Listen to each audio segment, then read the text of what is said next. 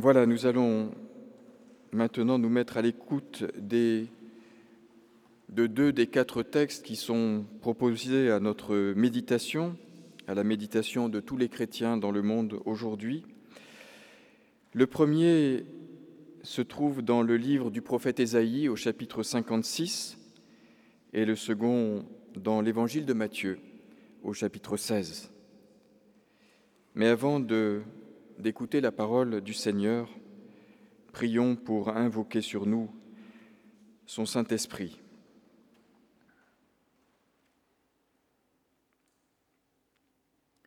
Seigneur, si tu ne viens toi-même ouvrir les Écritures, notre lecture sera pauvre, notre compréhension limitée. Mais si ton esprit nous éclaire, ta parole fera sens, notre marche s'orientera et notre chemin se précisera. Saint-Esprit, viens ouvrir notre cœur et notre intelligence à la compréhension de la parole. Amen.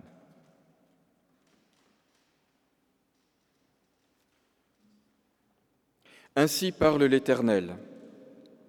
Observez ce qui est droit et pratiquez ce qui est juste car mon salut ne tardera pas à venir et ma justice à se manifester. Heureux qui fait cela, heureux qui demeure ferme en cela, gardant le sabbat pour ne pas le profaner, et veillant sur sa main pour ne commettre aucun mal. Et que l'étranger qui s'attache à l'Éternel ne dise pas l'Éternel me séparera de son peuple. Que l'eunuque ne dise pas, Voici, je suis un arbre sec. Car ainsi parle l'Éternel, aux eunuques qui garderont mes sabbats, qui choisiront ce qui m'est agréable, et qui persévéreront dans mon alliance, je donnerai, je donnerai dans ma maison et dans mes murs une place et un nom préférables à des fils et des filles. Je leur donnerai un nom éternel qui ne périra pas. Et les étrangers qui s'attacheront à l'Éternel pour le servir, pour aimer le nom de l'Éternel, pour être ses serviteurs et ses servantes, tous ceux, toutes celles qui garderont son sabbat pour ne point le profaner, et qui persévéreront dans mon alliance, je les amènerai sur la montagne sainte, et je les réjouirai dans la maison de prière.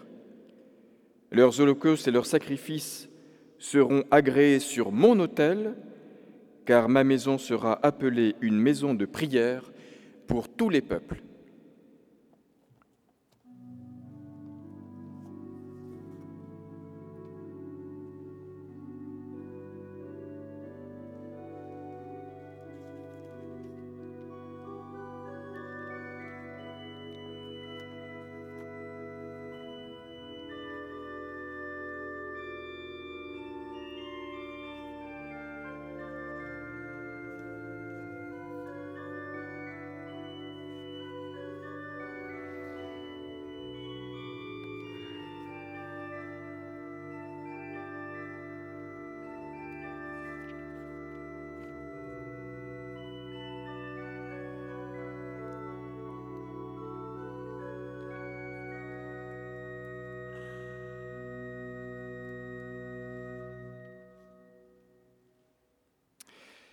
Et voici un récit aussi euh, très connu, contenu dans deux évangiles sur quatre, celui de Matthieu et celui de Marc. Mais aujourd'hui, c'est la version de Matthieu qui est proposée à notre méditation. Jésus étant parti de là, il était en pleine controverse à Jérusalem avec euh, des scribes et des pharisiens. Jésus étant parti de là, il se retira dans le territoire de Styr et de Sidon. Et voici une femme cananéenne qui venait de ces contrées lui cria Aie pitié de moi, Seigneur. Ma fille est cruellement tourmentée par le démon. Il ne lui répondit pas un mot. Et ses disciples s'approchèrent et lui dirent avec insistance Renvoie-la car elle crie derrière nous. Il répondit, Je n'ai été envoyé qu'aux brebis perdues de la maison d'Israël.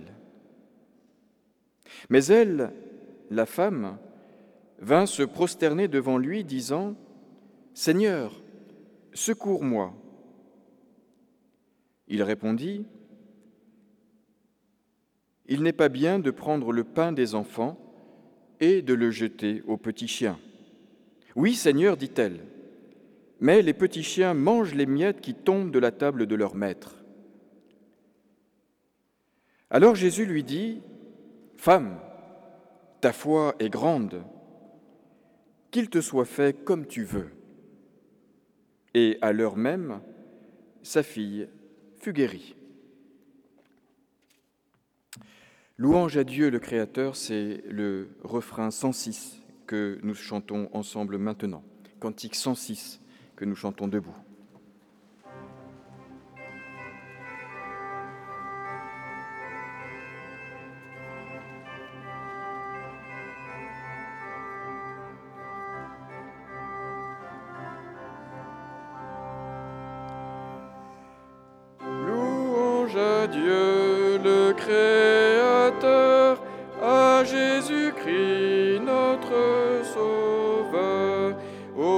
Saint-Esprit le défenseur.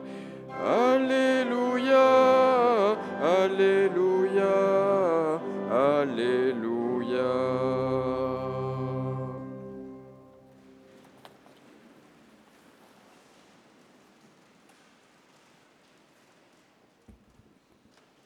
Ce jour-là, Jésus avait sans doute besoin de vacances.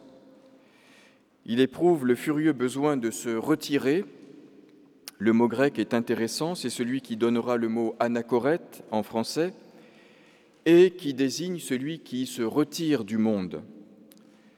Et se retirer du monde, se mettre en retrait, c'est probablement l'aspiration la plus chère au cœur de Jésus précisément à ce moment-là.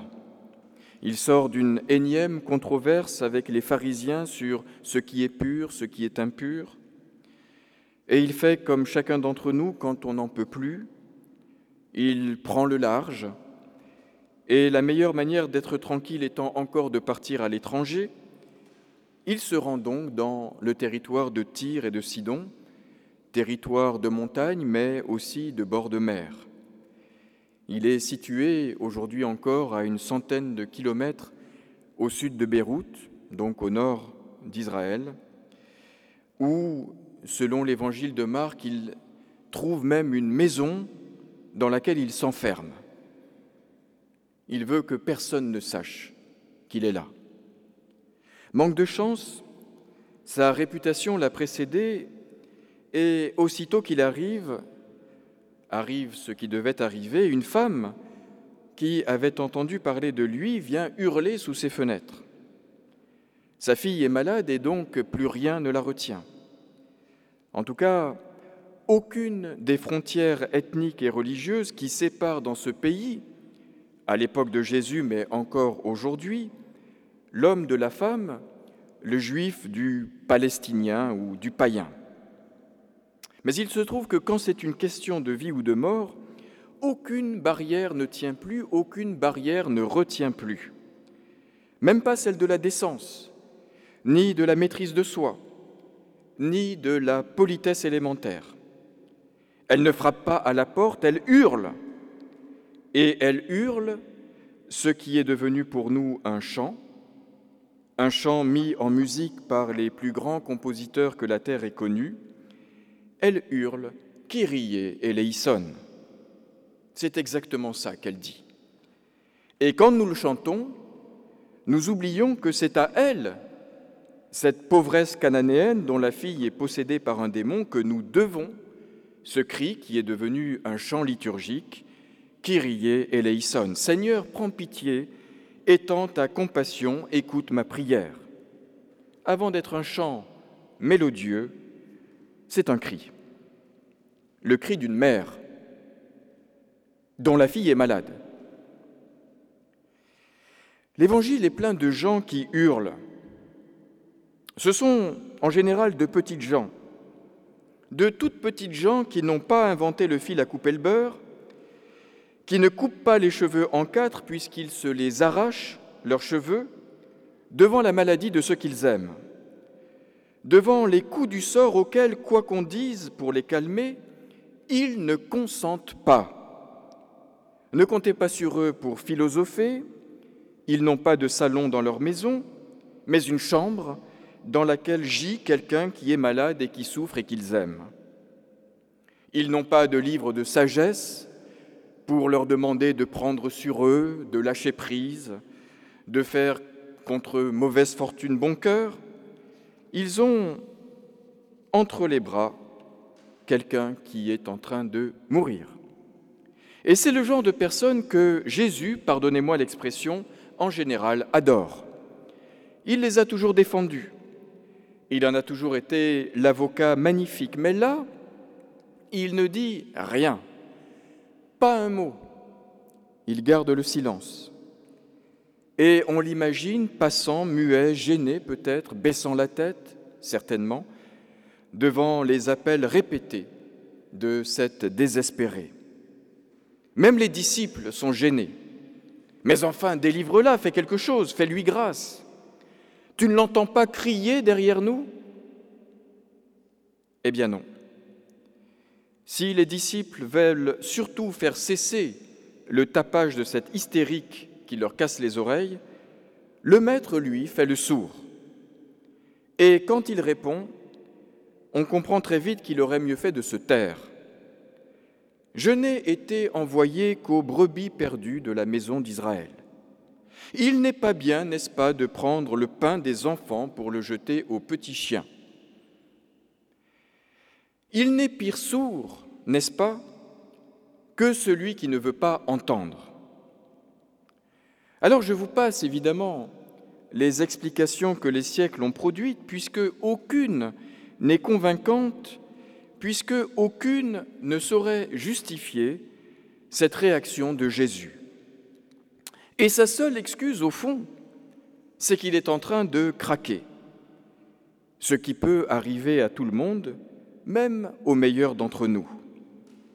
On s'émerveille de la capacité de Jésus à être humain, comme on dit, à être pris aux entrailles devant la détresse d'autrui, à pleurer devant la tombe d'un ami, à connaître la faim au point de vouloir transformer des pierres en pain, à connaître la soif au point d'entrer en conversation avec une femme samaritaine, à connaître aussi la colère devant l'inertie intellectuelle et la mauvaise foi des scribes et des pharisiens, autant d'émotions, de réactions humaines, si humaines, eh bien là, est-ce qu'il n'est pas tout simplement en train de succomber à ce que nous appelons la fatigue, en train de friser le burn-out, au point de réciter son petit catéchisme orthodoxe comme le dernier des pharisiens venus?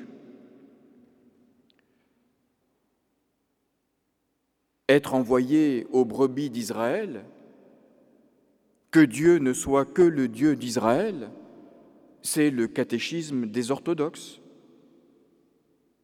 Mais il y a un autre catéchisme que Jésus ne peut pas ignorer puisque c'est le catéchisme de son prophète préféré, le prophète Ésaïe, dont nous venons d'entendre un passage sublime, favorable à l'intégration des étrangers dans le peuple d'Israël, au nom d'un Dieu qui n'est pas nationaliste, mais d'un Dieu qui est pour toutes les nations.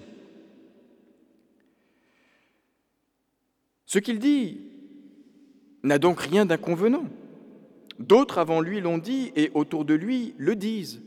Mais le problème, c'est que ça ne ressemble pas à Jésus. Ça ne ressemble pas à la théologie de Jésus. Alors n'est-ce pas pour lui une théologie de refuge? Une manière de dire que lui aussi, toute la misère du monde, c'est un peu trop pour ses petites épaules, que pour lui aussi, parfois, c'est au-dessus de ses forces, et que là, en l'occurrence, ce jour-là, il n'en peut plus, il ne peut plus, il veut juste du repos et de la paix. Mais la femme insiste. La femme insiste.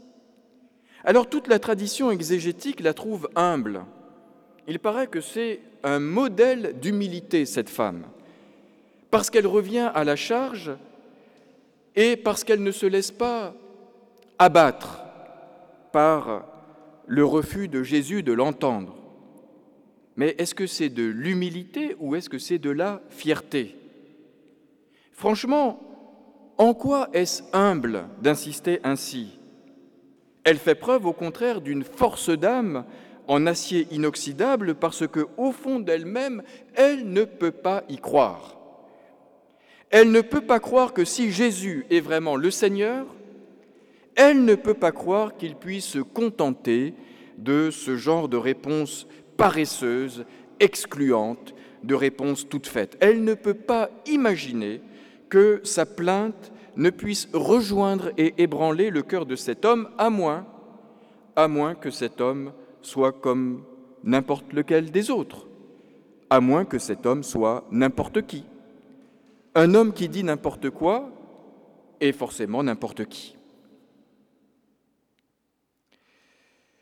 Mais le miracle se produit. La femme, à force d'insistance, de persévérance, va finir par convaincre, convaincre le Seigneur, et même à le convertir. Elle l'a retourné comme une crêpe, ce qui, au passage, montre encore une qualité très humaine de Jésus sa capacité à reconnaître ses torts. C'est une très haute qualité, rare, trop rare, hélas, parmi nous, mais qui démontre, si on veut être logique jusqu'au bout, que ce n'est pas du tout la femme qui a fait ici preuve d'humilité, c'est bien Jésus. C'est Jésus qui fait la démonstration de sa propre humilité et qui finit par s'incliner devant plus fort que lui. Femme, lui dit-il, ta foi est grande, qu'il advienne ce que tu veux. C'est exactement les mêmes mots que dans la prière sacerdotale, que ta volonté soit faite. C'est mot pour mot la phrase qu'il mettra dans la prière qui deviendra le Notre Père. Que ta volonté soit faite, c'est exactement la parole qu'il dit à cette femme avant de la mettre dans la prière qu'il enseigne à ses disciples. Alors, il y a toutes sortes de miracles dans l'Évangile comme dans nos vies, au fond. Et ces miracles, on le voit ici, ils ne viennent pas de nulle part. Ils sont, pour la plupart, liés à la foi. Et si on regarde la foi de cette femme étrangère, qu'est-ce que c'est la foi si ce n'est cette capacité à s'obstiner, à forcer le destin, à fracturer les cœurs, parfois celui de Dieu même? Il n'y a pas de miracle ici-bas sans une obstination puissante de notre part, sans que l'on ne consente pas, sans que l'on ne s'habitue pas, sans que l'on repousse, le malheur de toutes nos forces. C'est ce que Jésus nomme la pistis du verbe grec pistéo qu'on peut traduire par il faut y croire. En quoi, à quoi que la mort n'a pas le dernier mot et que tant qu'il y a de la vie, il faut se battre. Une issue est toujours possible. Il n'y a pas de fatalité. Et que s'il y a du mal et du malheur dans nos vies, il n'y a pas pour autant de malédiction. Nous ne sommes pas des condamnés tant il est vrai que s'il n'y a pas toujours de miracle dans nos vies, une vie sans miracle, et les évangiles y insistent chaque fois, une vie sans miracle, ça n'existe pas. Amen.